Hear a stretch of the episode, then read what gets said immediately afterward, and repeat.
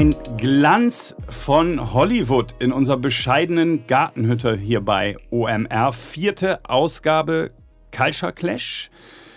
Letztes Mal, Philipp, hatten wir einen Gründer da, den hast du Konstantin, Konstantin genau, Schwab, ja. Gründer von Wirelane. Und heute durfte ich wieder einen Gast mitbringen, nämlich Patrick Dewaney. Habe ich es überhaupt richtig ausgesprochen? Nee, Patrick Dwayne. Dwayne, Hast- genau. Wie John Patrick Wayne. Dwayne, ne? Oder ja. Dwayne, The genau, Rock Johnson. Genau. Ja. Ich sag ganz kurz, Patrick, woher wir uns kennen, ähm, nämlich immer dann, wenn ich geschaltet werde von Welt, früher ältere Leute kennen den Sender als N24, Korrekt. dann richtest du mir die Kamera ein, weil du nämlich Moderator, Börsenkorrespondent, ich weiß nicht, wie du dich bezeichnest, bei der Aktionär TV bist und die produzieren das Börsenfernsehen für der Aktionär TV selber und eben für die Welt. Daher kennen wir uns. Genau, so ist es. Wobei ich äh, bin mehr an den Gesprächen und Stories interessiert, die du immer mitbringst. Das mit der Kamera kannst du ja selber, bist ja Profi. Ich habe ja erst dich beobachtet bei NTV während deiner Zeit und dich bewundert und auch für deine Kontroversität immer sehr geschätzt und dein Fachknow-how natürlich. Und jetzt, ja, treffen wir uns in dem Rahmen. Ist immer cool, wie klein die Welt ist. Ja, danke schön. Sehr gern. Ähm, also ich kannte dich ja und dachte, okay, der macht da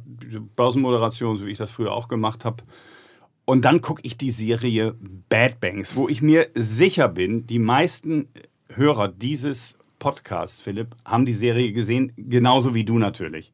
Ich habe es natürlich nicht gesehen, aber einer muss ja der Boomerang sein. Aber ich, ich habe davon gehört. Ich habe gehört, sie soll sehr gut sein. Ja. Ja, also wirklich, also deutsche Fernsehproduktion, der große Bellheim damals fand ich grauselig mit, mit, mit ganzen Textpassagen aus Wall Street abgekupfert, aber Bad Bank war wirklich richtig, richtig gut. Und Danke. plötzlich, und plötzlich trittst du da in Locations auf. Ich glaube, die erste Location kann es, war das auf dem Floor oder war das tatsächlich abends in der Bar? Eine Bar, wo ich dachte, okay, da war ich auch schon in Frankfurt. Ähm, ja, das ist geil. Ne? Man denkt wirklich, man ist äh, da vor Ort in Frankfurt, BB-Bar oder ähm, an, um da mal Wodka- eine zu, zu Wodka-Bar. nennen. Wodka-Bar, genau. Kennen wir ja alle. Ähm, nee, aber tatsächlich haben meine Dreharbeiten stattgefunden in Berlin. Die haben da wirklich von äh, Seiten der Letterbox Film, die hat das Ganze produziert. Die kommt ja hier auch aus Hamburg äh, in Kooperation mit der Iris Produktion aus Luxemburg. War eine internationale Koproduktion für ZDF bzw. Arte, haben das auf die Beine gestellt und haben wirklich jeden Cent, der wichtig ist, damit es geil aussieht, haben sie in die Produktion gesteckt.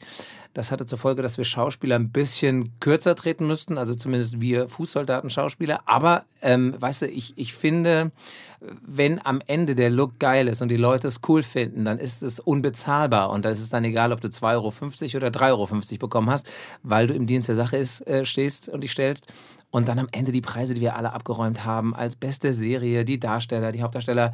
Es kam überall gut an und vor allen Dingen, und das ist das Wichtigste, du hast es angesprochen, Stefan, ähm, es kommt beim Publikum gut an. Und das ist, wenn du selber in diesem Metier, so wie ich jetzt seit gut 15 Jahren unterwegs bist, das passiert selten, das gibt's immer mehr, weil ähm, andere Leute, glaube ich, da auch an den Schalt- und Schnittstellen sitzen beim fiktionalen Fernsehen und die sind mutiger und haben andere Lebenswirklichkeiten. Ich meine, das ist angesprochen im Bereich Moderation beispielsweise sind Themen wie ähm, Diversity, Vielfalt, bunt, die alle so konnotiert sind, sind ja schon gang und gäbe. Ja, also Dunja Hayali ist ja nicht erst seit gestern beispielsweise beim ZDF. Und im fiktionalen ähm, Kontext in Deutschland ist es im Fernsehen, da, sind, da haben wir aufzuholen. Ja? da gibt es okay. Dinge, die könnte ich erzählen. Und deswegen Ja, ist so eine. Serie wie Bad Banks super, super geil und super cool, weil es, ich meine, die Hauptrolle hat ein, ein Holländer äh, gemacht und äh, Desiree Nosbusch, bin so ein Aber Desiree wie Nosbusch-Fan. fiktional war die denn bitte? Die, ich meine, das ist, ich glaube, ich glaub, einer der Gründe, warum sie so erfolgreich war und dass ich selbst ich sie kenne, ich glaube, eine Folge habe ich auch geguckt, aber mehr habe ich nicht geschafft, ist doch, dass sie tatsächlich. Man muss das ganz kurz sagen. Philipp Ich bin ein ist Outsider. Gründer, also ist Gründer und, Und er- ähm, er und fasst er ist, mir dabei auf die Und er ist selbstständig und selbstständige Arbeiten, das hat mir mein Zahnarzt damals schon erzählt, selbst und ständig. Und deswegen kommt er natürlich nicht dazu. Den Spruch habe ich ja noch nie gehört. Ähm, Ja, ja, ja, ja. Komm, das ist so ein Relikt aus Stefans Anfangszeit. Genau. Ähm, und deswegen kommt er nicht dazu, irgendwelche Serien zu schauen, weil er einfach immer noch arbeitet. Nein, wenn tatsächlich, wir schon, ich kann dir sagen, wo du ran Du weißt auch gar nicht, wo das ZDF findest, Nee, wahrscheinlich. genau. Auch bei deinem ZDF Fernseher. ist für mich schon mal, hat keine Street Credibility. Deswegen ist es wahrscheinlich, ist es äh, wahrscheinlich einer der Gründe, ich traue denen das gar nicht zu, dass sie was Gutes Ja, machen. Philipp, ich, ich verstehe das, aber das Learning für unsere junge Generation, sage ich jetzt, ist einfach mal zu verstehen, dass auch da sich Gott sei Dank was tut. Ich verstehe die Einschätzung grundlegend, aber das ZDF gibt Gas. Also und vor allen Dingen äh, mit so Sachen wie ZDF Neo und ähm, sie haben das vor allen Dingen, und das war sehr smart, die Veröffentlichung lief erstmal über Arte, aus Vertragsgründen, sage ich jetzt mal. Und dann haben sie es aber beim ZDF nicht direkt im Fernsehen gezeigt, sondern sie haben es in die Mediathek gestellt. Und in der Mediathek war Bad Banks so erfolgreich. Es war die erfolgreichste Produktion ever. Von den Klickzahlen innerhalb der ersten, ich glaube, 48 oder 72 Stunden 1,6 Millionen Mal. Und es war einfach boom. Es war da. Und die ja? so, hä, das ist ja beinahe wie Netflix. Äh, ge- genau, es klingt total, es Genau, klingt genau. echt blöd, aber es, Mediathek. Deswegen habe ich gesagt, ein Hauch von Hollywood weht durch die Gartenhütte. Aber eine Frage hätte ich trotzdem nochmal. Du Ja, klar. sagst fiktional, aber Mhm. ist nicht eines der Erfolgsgeheimnisse der Serie auch, dass es quasi, ja, es ist fiktional, aber dass es auch erstmal wirklich ungeschminkt die Gier, aber auch diese, diese Potenzvergleiche, den Schwanzvergleich zwischen den einzelnen Darstellern der Banken, diesen, also das ist, ist es nicht tatsächlich deshalb so erfolgreich, weil alle sagen, genau so ist es und es einmal wirklich ungeschminkt und auch natürlich reißerisch, aber geil gemacht die Wahrheit ist. Und wenn, ist, wenn einer es beurteilen kann, dann ja du. Denn du hast ja für die Deutsche Bank auf dem Trading Floor gearbeitet, Richtig, ja. die in der Serie Bad Banks ja nicht Deutsche Bank heißt und nicht heißen darf, aber wie heißt die deutsche? Deutsche Global. Deutsche Invest. Global, Deutsche Global Invest, genau. Wer da gemeint ist, ist vollkommen klar. Ähm, insofern, du hast auch die Serie, glaube ich, da noch beraten. Richtig, so genau. fachlich, ne? Ich, äh, genau, es war so, die haben unterschiedliche äh, Fachberaterinnen und Fachberater gehabt, unter anderem auch Sandra Navidi, unsere wertgeschätzte Kollegin aus New York, ähm, Superhubs. Und ich durfte auch ähm, den Regisseur Christian Schwocho, ganz großartiger äh, Regisseur, aber auch ein ganz netter Mensch, und die Ausstattung beraten und habe mich mit ihm getroffen und habe mich so auch in die Serie reingepitcht. Ich habe also gelesen, dass es da eine Serie gibt, die in Frankfurt spielt, in einem Banking Financial Kontext irgendwie entstehen. Habe hab den Christian Schwocho angerufen mit ein bisschen Re Research nach seiner Nummer und habe gesagt, du Christian, pass mal auf, du kennst mich nicht, ich bin der Patrick Duane. Ich bin ehemaliger Investmentbanker und Schauspieler. Wenn ich in einer Serie nicht mitspielen darf, höre ich sofort auf mit der Schauspielerei. Dann stürze ich mich vom nächsten Äh, so im Grunde so. Und so, und, fuck. Und es war, es war ein bisschen so. Und ich habe es alles live aufgezeichnet. weil, weil das Problem ist auch in Deutschland lange Jahre gewesen, dass ähm, Menschen, die in dieser Branche als Produzent unterwegs gewesen sind und immer auch noch äh, tätig sind, teilweise äh, Rollen vergeben und dann sagen, ja, Patrick, du bist echt ein guter Typ und so, aber du bist zu hübsch und es gibt in dem Drehbuch keine schwarzen Rollen.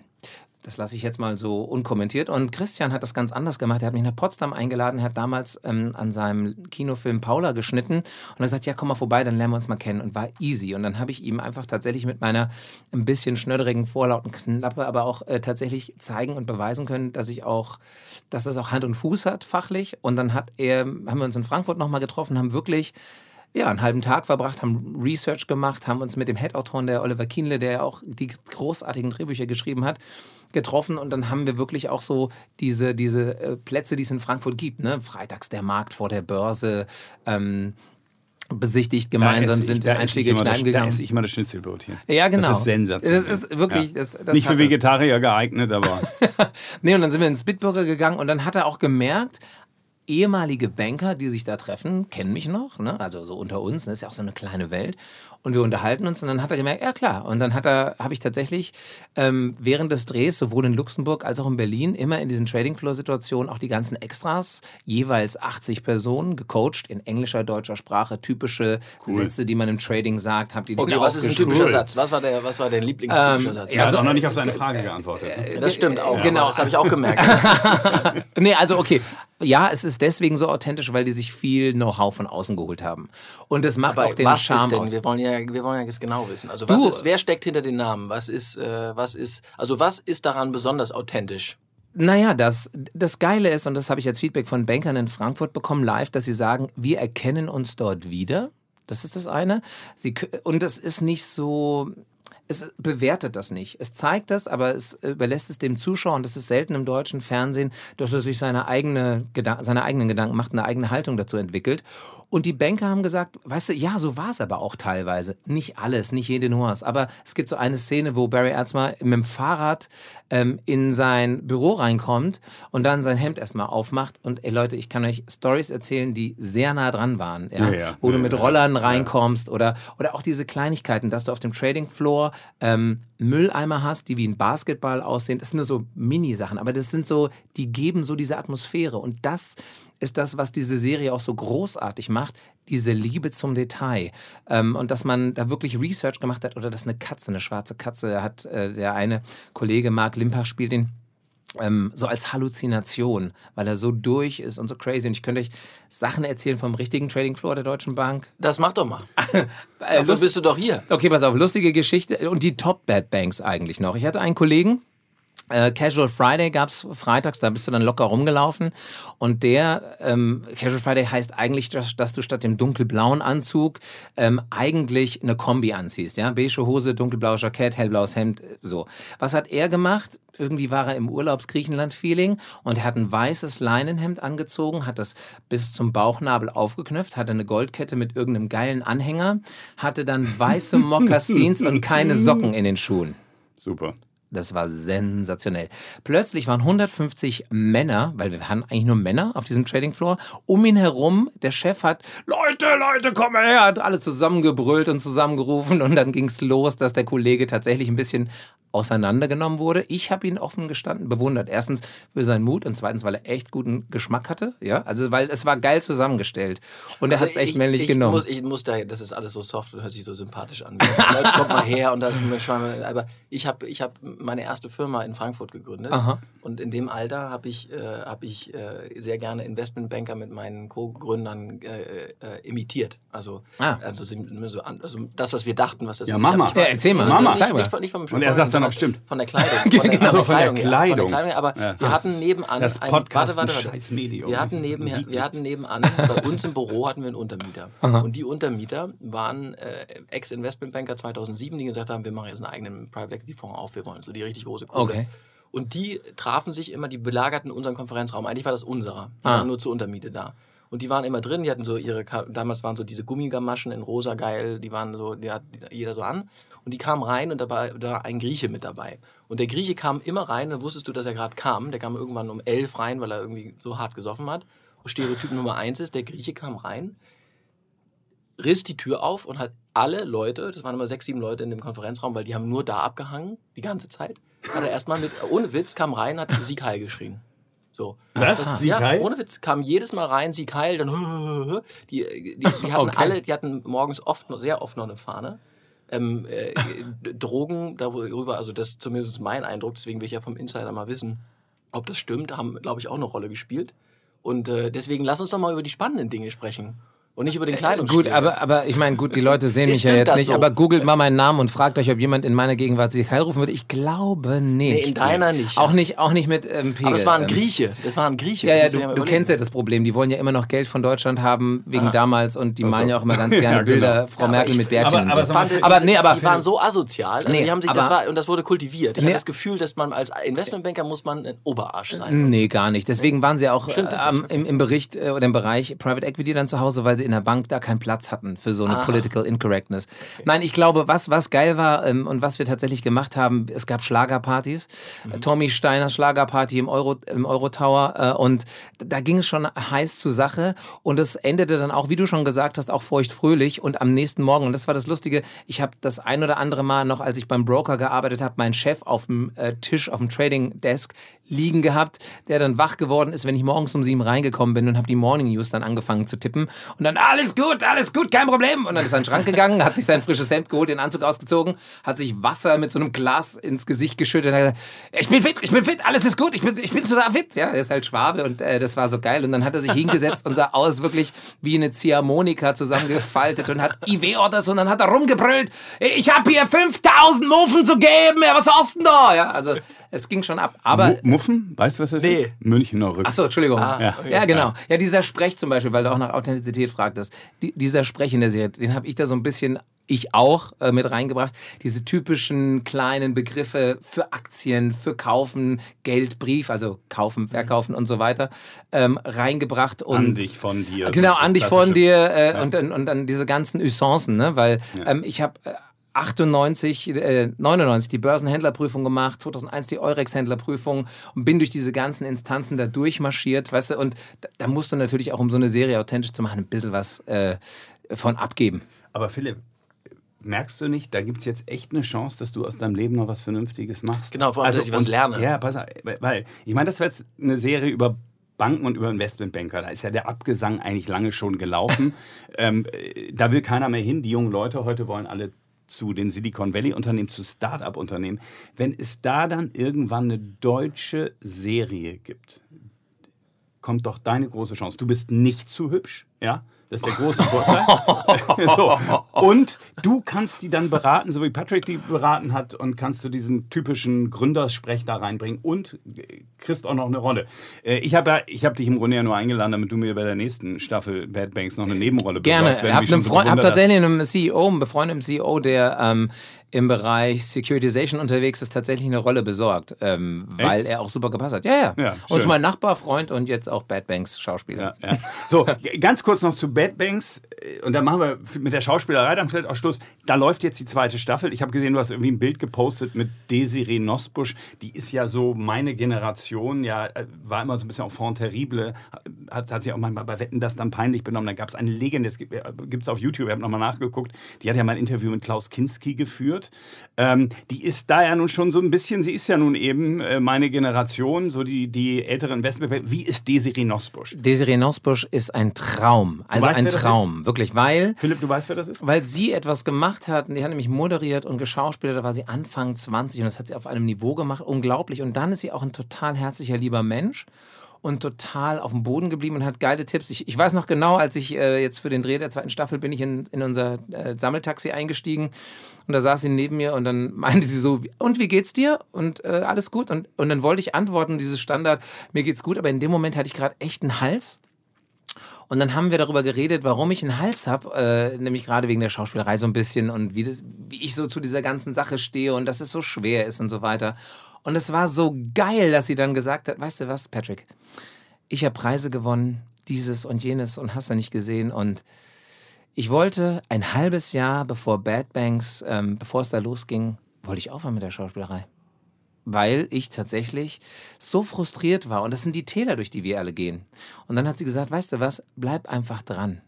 Triff nicht solche finalen Entscheidungen. Du weißt nämlich nie, was morgen ist und wer morgen anruft und so weiter.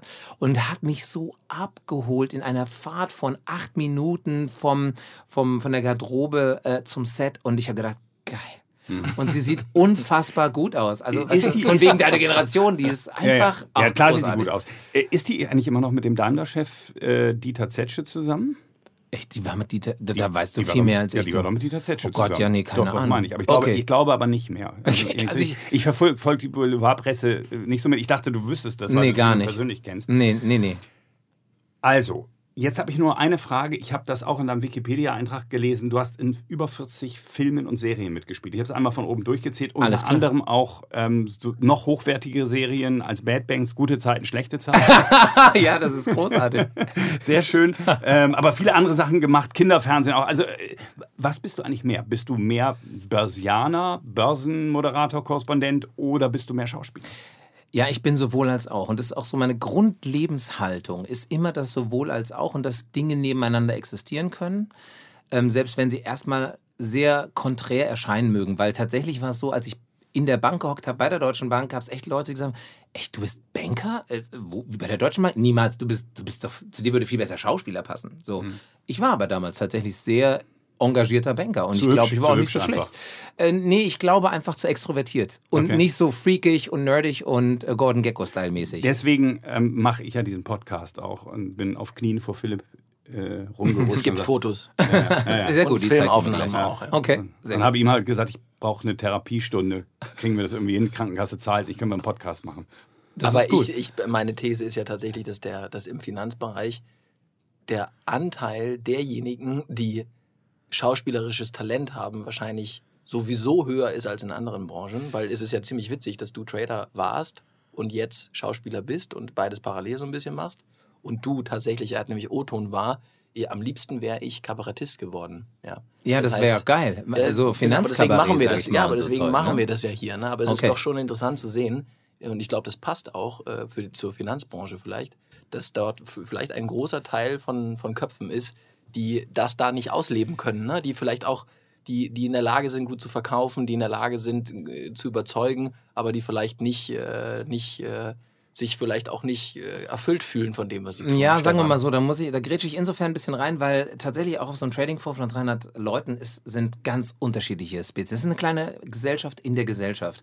Und ich sag mal, Leute, die im Investmentbanking oder im Trading arbeiten, haben nichts mit einem Banker zu tun, der im Kredit ist oder im Kundengeschäft draußen auf einer Filiale hockt. Null. Das ist eine ganz eigene Spezies. Das ist im Grunde wie Amateur, also das hat mit der Qualität nichts zu tun, aber das ist so ein wie, wie Selbstverständnis Curling und Tennis. wie Amateurbereich im Sport und ähm, Champions League. Champions League.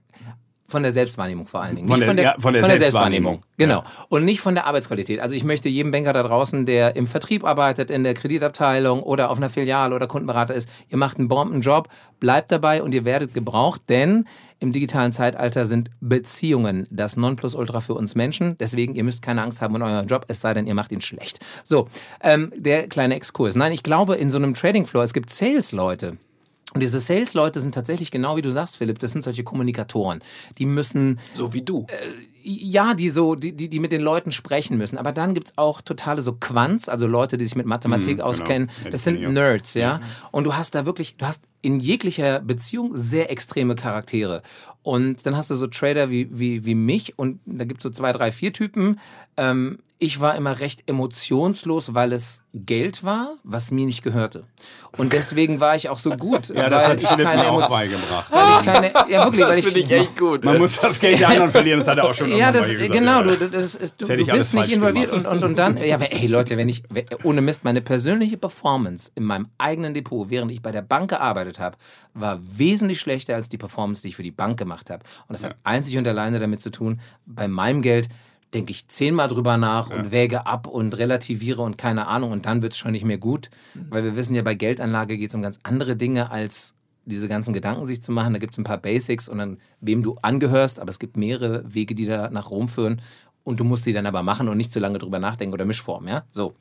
Und auf so einem Trading Floor, ähm, und das abschließend, wenn du Analyst bist, ja, und dann bist du ein ganz anderer Typ, wie wenn du Trader bist. Wenn du reiner Institutional bist oder Block Trader, oder Market Maker oder bist du sozusagen, handelst du nur im Kundenauftrag und dementsprechend sind die Mentalitäten echt sehr, sehr unterschiedlich. Und äh, was mir so ein bisschen äh, nachhing tatsächlich war, ich, ich hatte irgendwann keinen Bock mehr, als ich beim, auf der Brokerseite war, ähm, dann irgendwann abends noch wegzugehen und feiern zu gehen, weil die Leute waren so langweilig. Also weißt du, das sind halt auch keine Die Leute. mit Kollegen denen- oder? Nee, die Kollegen gingen, die waren eigentlich cool und wenn wir so unter uns waren, aber du bist ja nicht unter dir, sondern du bist ähm, da mit anderen, also als ich wie gesagt beim Broker war, bist du mit Bankern unterwegs, dann hat das immer so eine, gerade als junger Mensch, hast du immer so das Gefühl, du bist so ein Bittsteller, ne? Ich bin lieb zu dir, ich bezahle dir dein Bier, wir gehen auf die Schlagerparty, dafür gibst du mir am nächsten Morgen eine Order oder so und ich krieg meine Commission. Und das hat, finde ich, irgendwie eine relativ große Rolle gespielt. Und ich muss sagen, ich bin froh, als ich dann auf die Bankseite gewechselt bin und bei der Deutschen Bank war, weil dann wurde ich immer eingeladen und konnte dann, wenn ich keinen Bock hatte, einfach sagen, ich habe keinen Bock und ich gehe nicht mit. So, und ich war dann auch gerne, habe andere Sachen gemacht, nämlich mich um meine Schauspielsachen tatsächlich und um meine kreative Seite sehr gekümmert. Aber das, das muss ich auch sagen, das finde ich auch so ganz grausam, wenn du dieses Private verbinden musst, so private Treffen und dann so, so durch die Hintertür nach der äh, zweiten Vorspeise irgendwie, jetzt muss ich mal irgendwie auf das kommen, warum ich mich eigentlich mit dir getroffen habe, weil ich irgendwas von dir will. Äh, investigativer Journalist wäre deswegen auch nichts für mich gewesen. Also so, so, weißt du, irgendwelche Leute treffen und mit denen erstmal so eine persönliche Beziehung aufbauen, um dann irgendwelche Informationen rauszukitzeln. Das mag ich überhaupt nicht. Also diese Idee irgendwie, ich gehe auf den Golfplatz, lerne Leute kennen und dann akquiriere ich die dann später für meine äh, Vermögensverwaltung. Äh, ganz, ganz furchtbare es, Geschichte. es ist so ein Mindset und ich glaube, es hat was mit Alter zu tun. Also jetzt, wo ich 43 bin, finde ich es cool und kann das. Ja, aber und da es ist muss anders. ich was anmerken, weil Ja. Das mache ich dauernd. Ne? Ja. Ich, mein, ich mach, bin jetzt äh, 13 Jahre lang, vor 13 Jahren ungefähr, habe ich mit äh, 23 meine mein, äh, erste Firma gegründet. Und der Trick, der einzige Trick, warum man sowas, also wenn ich was tue äh, und unterwegs bin, ich bin dauernd im Vertrieb, ich bin dauernd, ich will Mhm. dauernd irgendwas von irgendjemandem, immer die ganze Zeit, jeden Tag, morgens, abends, von dir auch. Aber der einzige Trick, warum das Spaß macht, ist tatsächlich das, wenn du das tust, was dich wirklich mit Leidenschaft erfüllt. In dem Moment, wo, wo Ja, aber das ist nicht das, was ich meine. Also Sondern- du, du, ihr seid ja zu uns Ich muss- gekommen und ja, habt gepitcht Naja, bei uns ich- im Büro. Das ist für mich völlig okay. Ähm, du hast ja nicht versucht, irgendwie mit Hendrik Leber Golf spielen zu gehen. Das wäre auch schlecht, weil Würde ich auch Golf. versuchen, ja. Ähm, und, und dann auf dem, auf dem Rasen da irgendwie äh, Verbindung Ich will nur aufzubauen. sagen, ich würde das du alles machen. Ich würde Ja. das alles machen, solange der Purpose, also der Zweck dahinter, der richtige ist. Genauso wie du den, äh, den, äh, deinen Kontakt für die Serie auch direkt gepitcht hast, ihm gesagt hast, hör mal zu, du weißt nicht, wer ich bin. Ich glaube, der, der entscheidende Punkt ist, nur für mich jetzt, für mich gesprochen, ist, weil ich mache das alles. Mhm. Ich laufe überall dort hinterher und das tut auch, also Unternehmen aufbauen ist genau das. Du musst ja, dauernd ja. dich irgendwo anbiedern, ja. Aber das macht nur dann Spaß, wenn du wirklich hinter der Sache stehst. Mhm. Ähm, und wenn du das nicht tust, glaube ich, ist es ein, kriegst du schnell dieses Prostitutionsgefühl. Da, das, ne, dieses nach dem Motto, ah, jetzt muss ich das machen und will es aber gar nicht. Ähm, ich glaube aber sehr wohl, dass es das Gleiche ist, was du gemacht hast, um deine Rolle zu bekommen und zu sagen, ist mir jetzt egal, ich will die Rolle haben, ich gehe raus, ich rufe den Typen kalt an, der kennt mich gar nicht und genau. ich pitch ihn weg. Ja. Genau, und, und du hast da einen ganz wichtigen Punkt angesprochen, Philipp. Es hat tatsächlich einmal was damit zu tun, wie sehr du das, was du machst, liebst und wie sehr du dahinter stehst, hinter der Sache an sich. Es hat aber auch viel, finde ich, und das ist der Faktor, den ich versucht habe anzudeuten, viel mit Erfahrung zu tun. Also zumindest war das in meinem Fall äh, so, weil ich am Anfang auch das Gefühl hatte, mein Gegenüber denkt, dass ich nur mit ihm Bier trinke, ähm, weil ich ein Geschäft mit ihm machen will. Eigentlich war es so, und das darf man ja keinem sagen in einem beruflichen Kontext, eigentlich wollte ich gerne Leute kennenlernen. Und ich war, ich bin immer, deswegen bin ich auch am Ende dann Journalist geworden, was eigentlich hinter all dem Ganzen noch viel, der viel größere und längere Traum war, weil ich mich eigentlich immer für Menschen interessiert habe. Nicht auf so eine Gossip-Art und Weise, sondern mehr so, wie ist so deren Lebenslauf? Was haben die für Schicksalsschläge? Was haben die für Energien gezogen? Und gerne würde ich mich auch noch ähm, neben diesem Podcast, Philipp, mit dir unterhalten, um mal zu erfahren, was du in den 13 Jahren erlebt hast, wie man eine Firma aufbaut, weil ich finde ich super spannend. Und ähm, ich suche dann Schnittstellen zu den Leuten. Und dann stellt man auch während des Erzählens fest, ob man jemanden sympathisch findet. Ich habe beispielsweise Stefan Risse, ich kannte ihn nicht persönlich, aber ich fand ihn vorher schon sympathisch. So, das ist Weil einfach so, so kontrovers Gefühl. ist. Äh, aus unterschiedlichsten Gründen. Das ist eine Mischung. Ich mag Menschen, die äh, kompetent sind oder zumindest Kompetenz ausstrahlen. Das ist dann am Ende kann ich auch in, in, in chemischen oder physischen Dingen kann ich nicht beurteilen, ob jemand wirklich kompetent ist. Aber es wirkt so.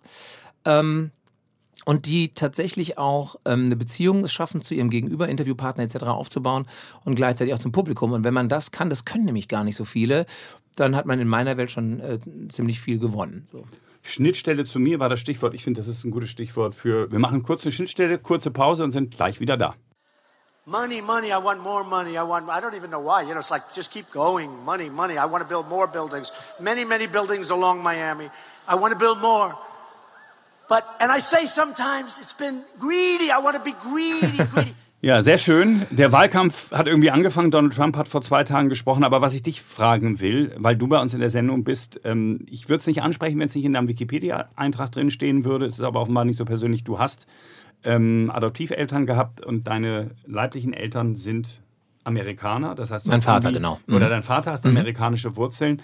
Ähm, Du hast das schon so ein bisschen durchklingen lassen, dass du auch afroamerikanische Wurzeln irgendwie hast. Wie, wie erlebst du ganz persönlich dieses Amerika von Donald Trump, wie es jetzt heute ist, wenn du drüben bist? Ja, genau. Also ich fliege jetzt gerade äh, erste Juliwoche wieder rüber zu meinem Vater, der lebt in Florida. Äh, da ist alles cool, die Leute sind total herzlich. Ähm, jeder kommt mit dir sofort ins Gespräch. Also so diese grundlegende Atmosphäre, die hat sich nach wie vor gehalten. Und aber äh, to be honest, ich würde nicht mit meinen Kindern rüberziehen und in Amerika leben wollen. Aus unterschiedlichsten Gründen. Das hat ähm, damit zu tun, dass es erstens so ein großes Land ist und du hast so viele unterschiedliche Menschen. Es gibt ja gar nicht die Amerikaner und das Amerika, sondern es ist ähm, ähnlich wie Europa. Hast du so viele unterschiedliche Mentalitäten, die auf unterschiedlichen Dingen basieren. Du hast an den Küsten hast du Menschen, ähm, gerade in San Francisco, das ist alles da sehr, sehr europäisch geprägt irgendwie. An der Ostküste ist es sehr financial-mäßig und die Leute haben hohen Bildungsstand, müssen dafür auch viel Geld bezahlen.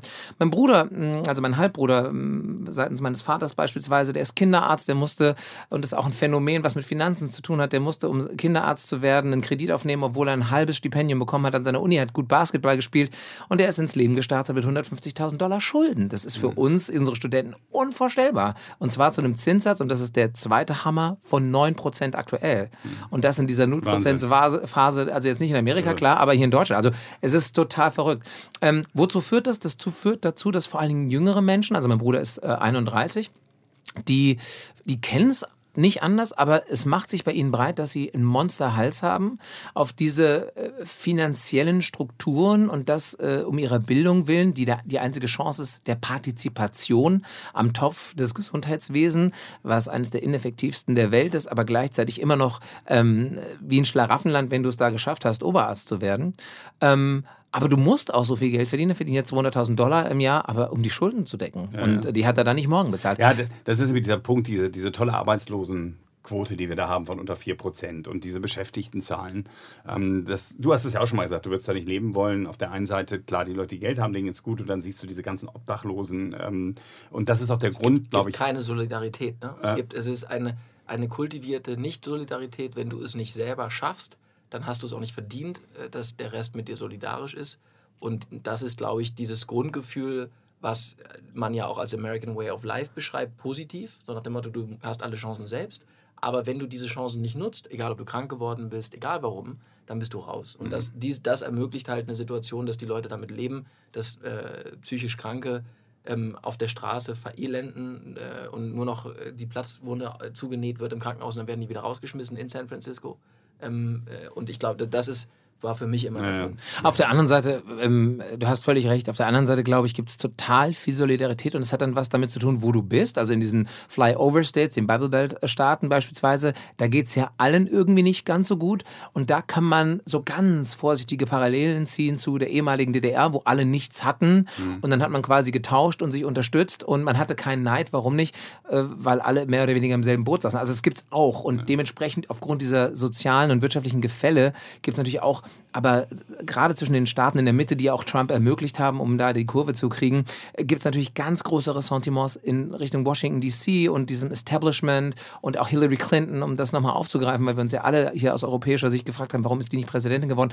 Und deswegen sage ich, es gibt so unfassbar viele Amerikas eigentlich Ja. und jeder hat auch aus seiner Perspektive irgendwie ein gutes Recht, ja, auch wenn wir es nicht so richtig verstehen, seine Haltung zu haben. Aber nochmal, da drüben leben würde ich nicht gerne, weil auch die Lebenshaltungskosten so hoch sind, damit du, damit ich mit meiner Familie einen Standard hätte wie hier, weil dann musst du deine Kinder da auf eine Privatschule schicken und ähm, jetzt, meine Kinder, die fahren mit dem Fahrrad zur Schule und laufen in den Kindergarten und sie müssen nicht gebracht werden. Und in Amerika ist es wirklich so, die Kinder müsst, du musst die mit dem Auto dahin bringen, mit dem SUV, nicht weil du zeigen willst, was du für eine tolle Hockey-Mom bist oder so, sondern weil es um einen Sicherheitsaspekt geht teilweise.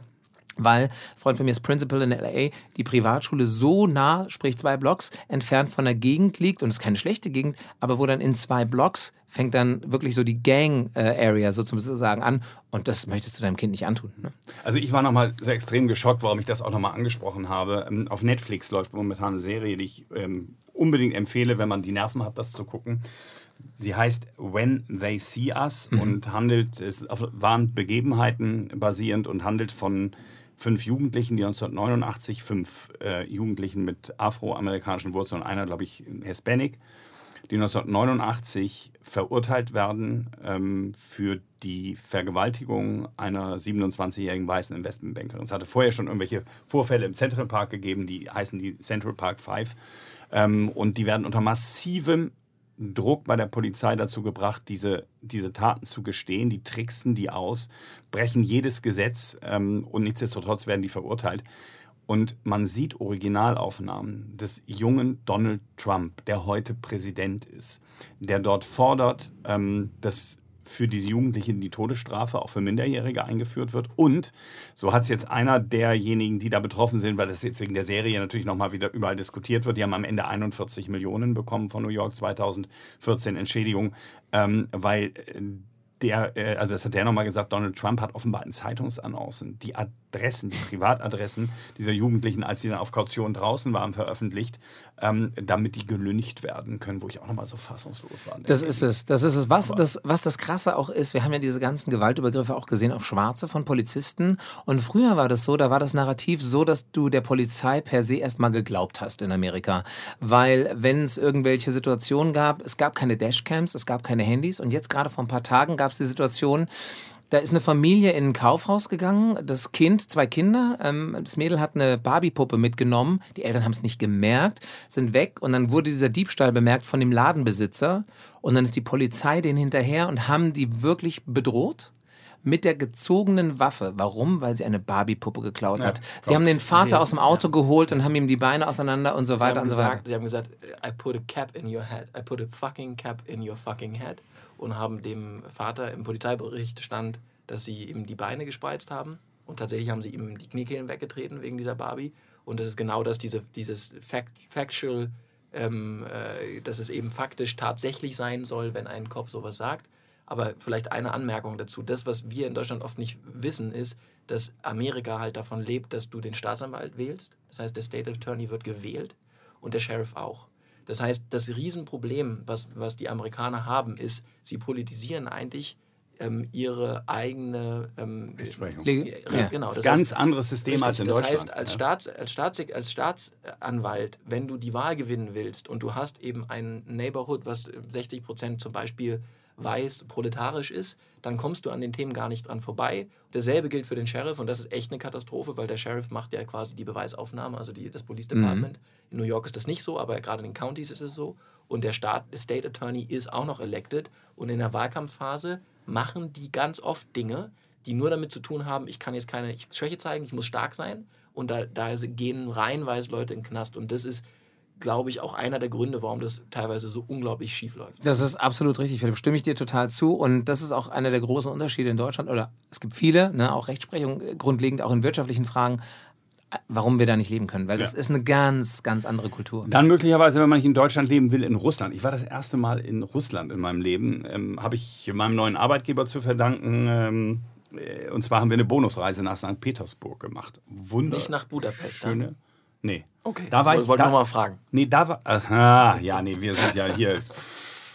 Wir sind ja kein Vertrieb. Ach wir so, Formboutique. ja, okay. Ja, ja, das müsstet ihr nun wissen da als Cup Insight.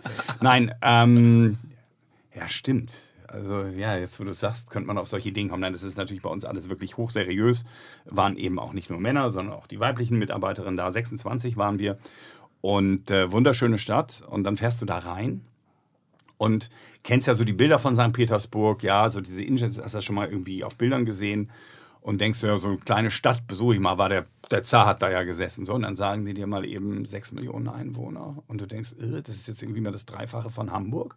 Ähm, und wo leben die denn? Und die leben nicht in diesem Stadtkern, der ist nämlich nicht so groß, sondern du siehst diese Plattensiedlung, wenn du dann mit dem Bus da reinfährst, ähm, zum ersten Souvenirladen erstmal, damit die Busfahrerin irgendwie ihre Provision oder die Reiseleiter ihre Provision bekommt, war aber alles sehr charmant. Und siehst diese Plattenbauten, wo diese Menschen leben, von denen ich auch gedacht habe, wie oft gehen die überhaupt da in, in dieses tolle, schöne Zentrum? Können die sich das eigentlich leisten? Ich glaube, da auch da sind die, sind die Gegensätze noch größer. Aber was wir dann gesehen haben, war natürlich Peterhof, Katharinenpalast. Und wenn mir da einer sagt, ja, die Reichen werden immer reicher und die Armen immer ärmer, wenn du es ausdehnst bis auf diese Zeitschiene. Ich meine jetzt auch nicht die in Geldbeträgen, mag das auch alles stimmen, aber wenn du den Lebensstil siehst, ja, wenn du vor diesem Katharinenpalast stehst, also unser Gründer äh, Hendrik Leber sagte dann nur zu mir, wenn man das so sieht, da kriegt man richtig Lust auf so eine Oktoberrevolution, oder?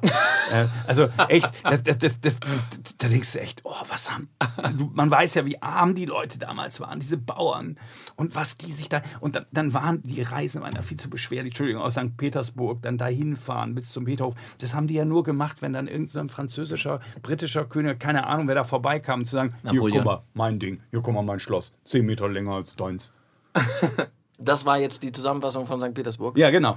Und, und, Nein, ist eine tolle Stadt, sollte man unbedingt besuchen. Und, und ich, ich habe verstanden, dass du findest, dass die Diskussion, die wir heute ja manchmal haben, dass hier in Deutschland auch die Schere zwischen Arm und Reich auseinandergeht, äh, dass das nicht ganz so ist in deiner Wahrnehmung oder? Nein, also, wir haben ja eben schon darüber geredet, warum auch die amerikanische Gesellschaft möglicherweise so. mehr gespalten ist als früher. Nein, nein, das ist ein Stück weit so.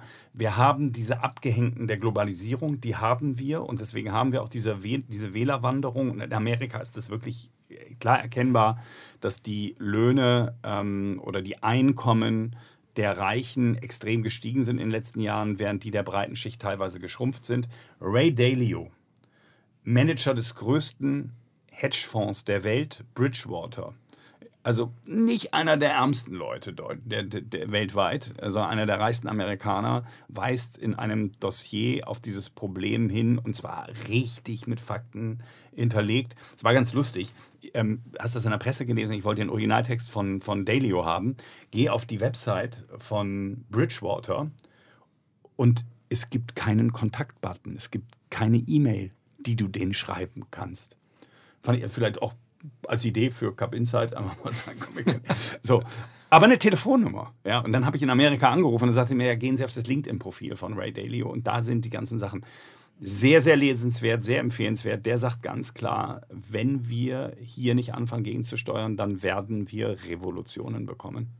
Es gibt ja noch ein anderes Problem. Das Problem ist einfach, dass die Ertragsfähigkeit von vielen großen Corporates darunter leiden werden, weil du einfach durch, durch die, die, die steigenden Mieten, durch steigende Immobilienpreise und durch die kalte Progression, aber auch durch die Entwertung der Kaufkraft der breiten Schichten und durch Abgaben, die du über Google und Oligopole hast, bleibt für den Konsum einfach irgendwann weniger Geld da. Und du kannst natürlich bis zu einem gewissen Grad das alles optimieren ähm, und dann noch Geld reinpumpen und die Zinsen senken. Aber das Problem ist, wenn es die Kaufkraft nicht mehr gibt in den Mittelschichten, dann wird sich das irgendwann auch in den Bilanzen der Unternehmen niederschlagen. Insofern glaube ich, ist das echt ein, ein, ein großes Thema für einen eigenen Podcast. Würde es ausreichen. Ja, glaube ich auch. Äh, trotzdem, Philipp, ich lasse dich nicht weg aus so einem Podcast. Ähm, was hat sich bei dir getan? Cup Insight persönlich irgendwas? Ich, vier Wochen ist her, dass wir hier gesessen haben mit Ungefähr, genau. Konstantin, weil wir irgendwie danach ging es nicht. Wir machen es eigentlich 14-tägig. Ja. Deswegen haben wir heute zwei Termine. Müssen mal gucken, welcher spannender ist. Den strahlen wir als erstes aus. Genau. Also streng dich an, Patrick. Wer ja. ist denn nach mir dran? Vol Volker Schilling. Oh, oh, ja. das wird mhm. schwer, den zu toppen. Okay, alles klar, ja, habe ich verstanden. Ja, das, ja, mhm. das wird sicherlich auch nochmal ganz spannend. Nein, bei uns. Also vor dir auch eventuell. Das ja, ja, ja. wird sich dann zeigen. nein, nein, das wird sicherlich auch ganz spannend. Also bei uns hat sich, hat sich sehr viel getan in der kurzen Zeit. Wir haben jetzt, das ist sehr schön für uns, wir haben die äh, ersten 100 Millionen über die Plattform auch aktiv ähm, platziert. Das heißt, wie du weißt, äh, versuchen wir ja so eine Art Netflix zu sein für ähm, Investmentprodukte, egal von einem Hanf- oder Kryptofonds bis hin zu den Schlachtschiffen von Pimco und hast du nicht gesehen. Mhm. Ähm, und unsere Maschine, wir haben ja einen Algorithmus, der quasi versucht, vom Family Officer bis zum Privatanleger die relevanten Informationen und Produktinformationen, aber auch Neuigkeiten zu bauen, die wird stärker und stärker. Und wir haben jetzt 10.000 verifizierte Investoren auf der Plattform und es werden im Monat ungefähr 2,5 Milliarden an Investmentprodukten verglichen. Und wie gesagt, äh, ganz wichtig war für uns jetzt auch die Conversion hinzubekommen und die ersten 100 Millionen nach 10 Monaten auch direkt äh, über die Plattform zu platzieren. Und insofern sind wir ziemlich stolz, äh, haben aber auch noch sehr, sehr viel zu tun. Also wie du merkst, man kann ihm nichts anderes entlocken, außer weil er arbeitet eben selbst und ständig. Wir haben darüber geredet. Nein, ich habe ganz viel. Ich hab Erlebst du privat auch was? Ja, ich war eine Hochzeit. Guckst du auch mal eine Serie, die du dir empfehlen ich auch mal kannst? eine Serie. Ich gucke tatsächlich gucke ich gerade vor Blogs bei Netflix. Ja, also ich habe in Berlin in in der Treptower Straße mal gewohnt eine Weile in Neukölln und äh, äh, ziehe mir ganz genüsslich gerade all die, äh, all die äh, ähm, Themen, die man so den libanesischen Clans in Berlin unterstellt, rein, wenn ich mal Zeit habe. Und ansonsten bin ich natürlich. Hamidi, ne? Das ist, äh, Vorblocks sind die Hamidis, ne? Genau, also genau. Also Vorblocks geht über diese libanesischen ja, Genau, habe ich, hab ich beide Staffeln oder gibt es drei? Ich weiß gar nicht. Es gibt, glaube ich, zwei. Also ja, genau. Und ich ja. bin in der zweiten. Ja, ist cool, ist cool. Ja. kann man auch nur empfehlen, auf jeden Fall. Ja, ich würde sagen, wir machen nochmal eine schöne kleine Pause und dann machen wir die Schlussrunde. Oder, Klingt gut. Ja? So haben wir es gemacht, danke. Wir schätzen, dass bei allen drei Projekten ein Betrag dabei zur Debatte steht, der ganz deutlich unter 50 Millionen Mark liegt. Wir reden hier eigentlich von Peanuts. Fast jeden Monat fällt ein Bauträger in dieser Republik um. Ich kann nur sagen, so what? Ja, Patrick, so what? Was soll's denn? Dein ja, ehemaliger Arbeitgeber. Ähm, äh, in welchen Jahren warst du bei der Deutschen? Du hast nur unter äh, Ackermann gearbeitet oder noch, noch unter Breuer? Oder genau, der, der, der, das ging da los. Genau, ich bin hingekommen zum 01.01.2001 und bin bis Mitte 2003 dort gewesen und dort geblieben. Ähm, und die Peanuts-Geschichte, die war großartig. Auch die Schneider-Insolvenz, ähm, Immobilienschneider, so war what? großartig. So what, ja. Und, die, und da ging es eigentlich mit los. Also das war das erste Mal, dass der normale Mann und die normale Frau auf der Straße hat, äh, was ist das denn bitte? Weil vorher gab es das nicht. Und durch dieses So what, es ist nur, es sind nur zwei Wörter, aber das drückt so sehr eine Haltung einer, einer Spezies Investment, abgehobenem Banker, CEO und nicht mehr Geschäftsführer aus, die dann sozusagen Bahn, den Damm gebrochen hat. Ja, und vielleicht sollte, so vielleicht sollte Christian Seewim, wenn der Kurs jetzt demnächst auf 1 Euro fällt, auch mal sagen, der Kurs ist jetzt beim ein, bei 1 Euro. So, so what? what? Ja, ja, der kann so auch what? auf 10 Cent runtergehen. Ja, so genau, what? so what. Dann macht man einfach. Ist auch nicht mehr viel Geld. Dann, dann macht man einen Reverse Split, dann ist er wieder auf. Genau. Wie Commerzbank. Ja, genau. ja, genau. Er hat, hat die Commerzbank auch gemacht. Als die Leute, als die Original das erste Mal bei einem Euro ankamen und die Leute meinten, tiefer kann es nicht gehen. Und dann gab es einen Reverse Split und, und dann sind wir wieder bei fast einem Euro gelandet. Ähm, aber das wäre doch eigentlich die Idee. Die Deutsche muss doch nur einen Reverse Split machen und dann sind sie, wo war der Kurs zuletzt? Äh, 6,50, 6,20 so. Also, bei, sind wir bei 65 Euro bei einem Reverse Split von 1 Ja, gut, aber, aber, das will man ja nicht. Also, Warum denn nicht? Doch, sieht doch besser aus. Komm. Äh, äh ja, sieht besser aus. Die junge Generation wow. erinnert sich dann gar nicht mehr. Die junge Generation weiß gar nicht so richtig, was die Deutsche Bank ist und dass es mal die Deutsche Bank 24 gab. Und das ja, ist genau, genau, das, was sich da so angeschlossen hat. Die, dieses Mindset. Und du musst überlegen, und das, darüber reden wir jetzt nicht, aber Die haben diesen, diese wirklich super renommierte Saal Oppenheim übernommen und in die Grütze. Sie kriegen die Postbank nicht integriert. Also wirklich, und das Problem. Über und das, 30 IT-Systeme. Pass auf, und genau das wollte ich ansprechen, diese IT. Schon als ich da angefangen habe, nur im Trading, wir hatten fünf IT-Systeme und eine Integration konnte nicht funktionieren. Und es gab schon damals so viele, ähm, ja, wie soll ich sagen, so persönliche Befindlichkeiten von Leuten, die dann ihre Meinung kundgetan haben. Du, und, dann, und dann das Geilste war, wenn wir mal ein IT-Problem hatten, so ein ganz banales, ne, wegen Outsourcing und Restructuring und Kostensenken.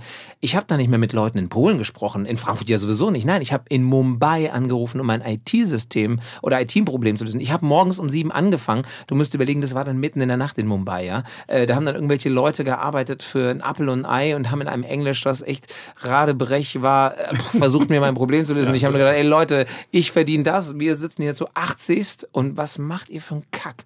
Und da hast du ich war, wie gesagt, Anfang 20, Mitte 20, da bist du so jung und hast, da fehlte die Erfahrung, diesen, das ganze Ding zu umspannen.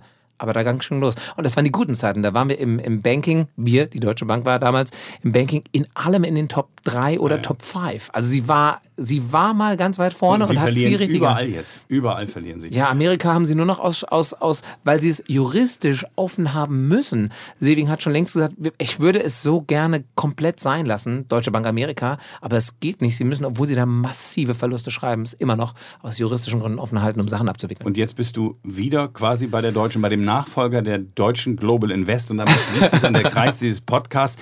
Ist jetzt die zweite Staffel schon runtergedreht? Die ist seit Ende Mai fertig gedreht. Genau, Ausstrahlungstermine stehen noch nicht fest. Ich habe mal was gehört. Das ist aber im Moment noch Spekulation. Irgendwas November oder Dezember, ähm, dass es rauskommen soll, könnte auch Sinn machen. Und wer weiß, vielleicht, wenn das nicht so schlecht läuft, und da gibt es dann als Schwerpunkt die Fintechs, das passt dann auch wieder zu dir ähm, und dem Startergedanken, weil da geht es dann auch in Berlin um einen, oh, ich will nicht zu Hab ich sehr auch gelesen, spoilern, aber ja, ja, Ja, ja, aber es, es, es wird sehr spannend, weil wir bewegen uns aus diesem klassischen Deutsche Bank Kosmos weg, den haben wir etabliert, hin zu Fintechs Okay. und zu innovativen Ideen, dem Umgang dessen und wie geht die alte Welt der Banken mit der neuen Welt der Banker Komm, um. aber dritte Das Staffel mega spannend. Und dritte Staffel- kriegt aber hier eine Nebenrolle. Und dritte Staffel, ja, wirklich, die soll es dann ja vielleicht auch geben. Ihr müsst allerdings, äh, Philipp, du musst dann Ich auch muss die zweite mitgucken. einschalten. Ich ich du schalte musst ein, einschalten. Und all deinen Freunden das empfehlen, so ein bisschen Machen als wir. Lektüre und dann bin ich mir sicher, weil es auch um Fintechs geht, interessiert es dich und dann gibt es noch eine dritte Staffel. Genau. Und ansonsten immer diesen Podcast hören. Sowieso das Wichtigste in der ganzen deutschen Medienlandschaft. Das wissen noch nicht alle. Wird sich aber durchsetzen, sind wir absolut sicher. Ich drücke So dir Daumen. kommen. Ja. Schön, dass du hier warst. Danke, dass ich hier sein durfte. angetreten hast und uns so ein bisschen hinter die Kulissen des großen Schauspielbusiness geführt hast. Man könnte noch tausende Sachen fragen über die spannenden Dinge, die du so gemacht hast, aber ähm, die Zeit ist da nicht ewig lang. Aber ich glaube, wir haben spannende Sachen gehört. Vielen Dank Ich danke euch. Tschüss. und tschüss. Ja, ciao.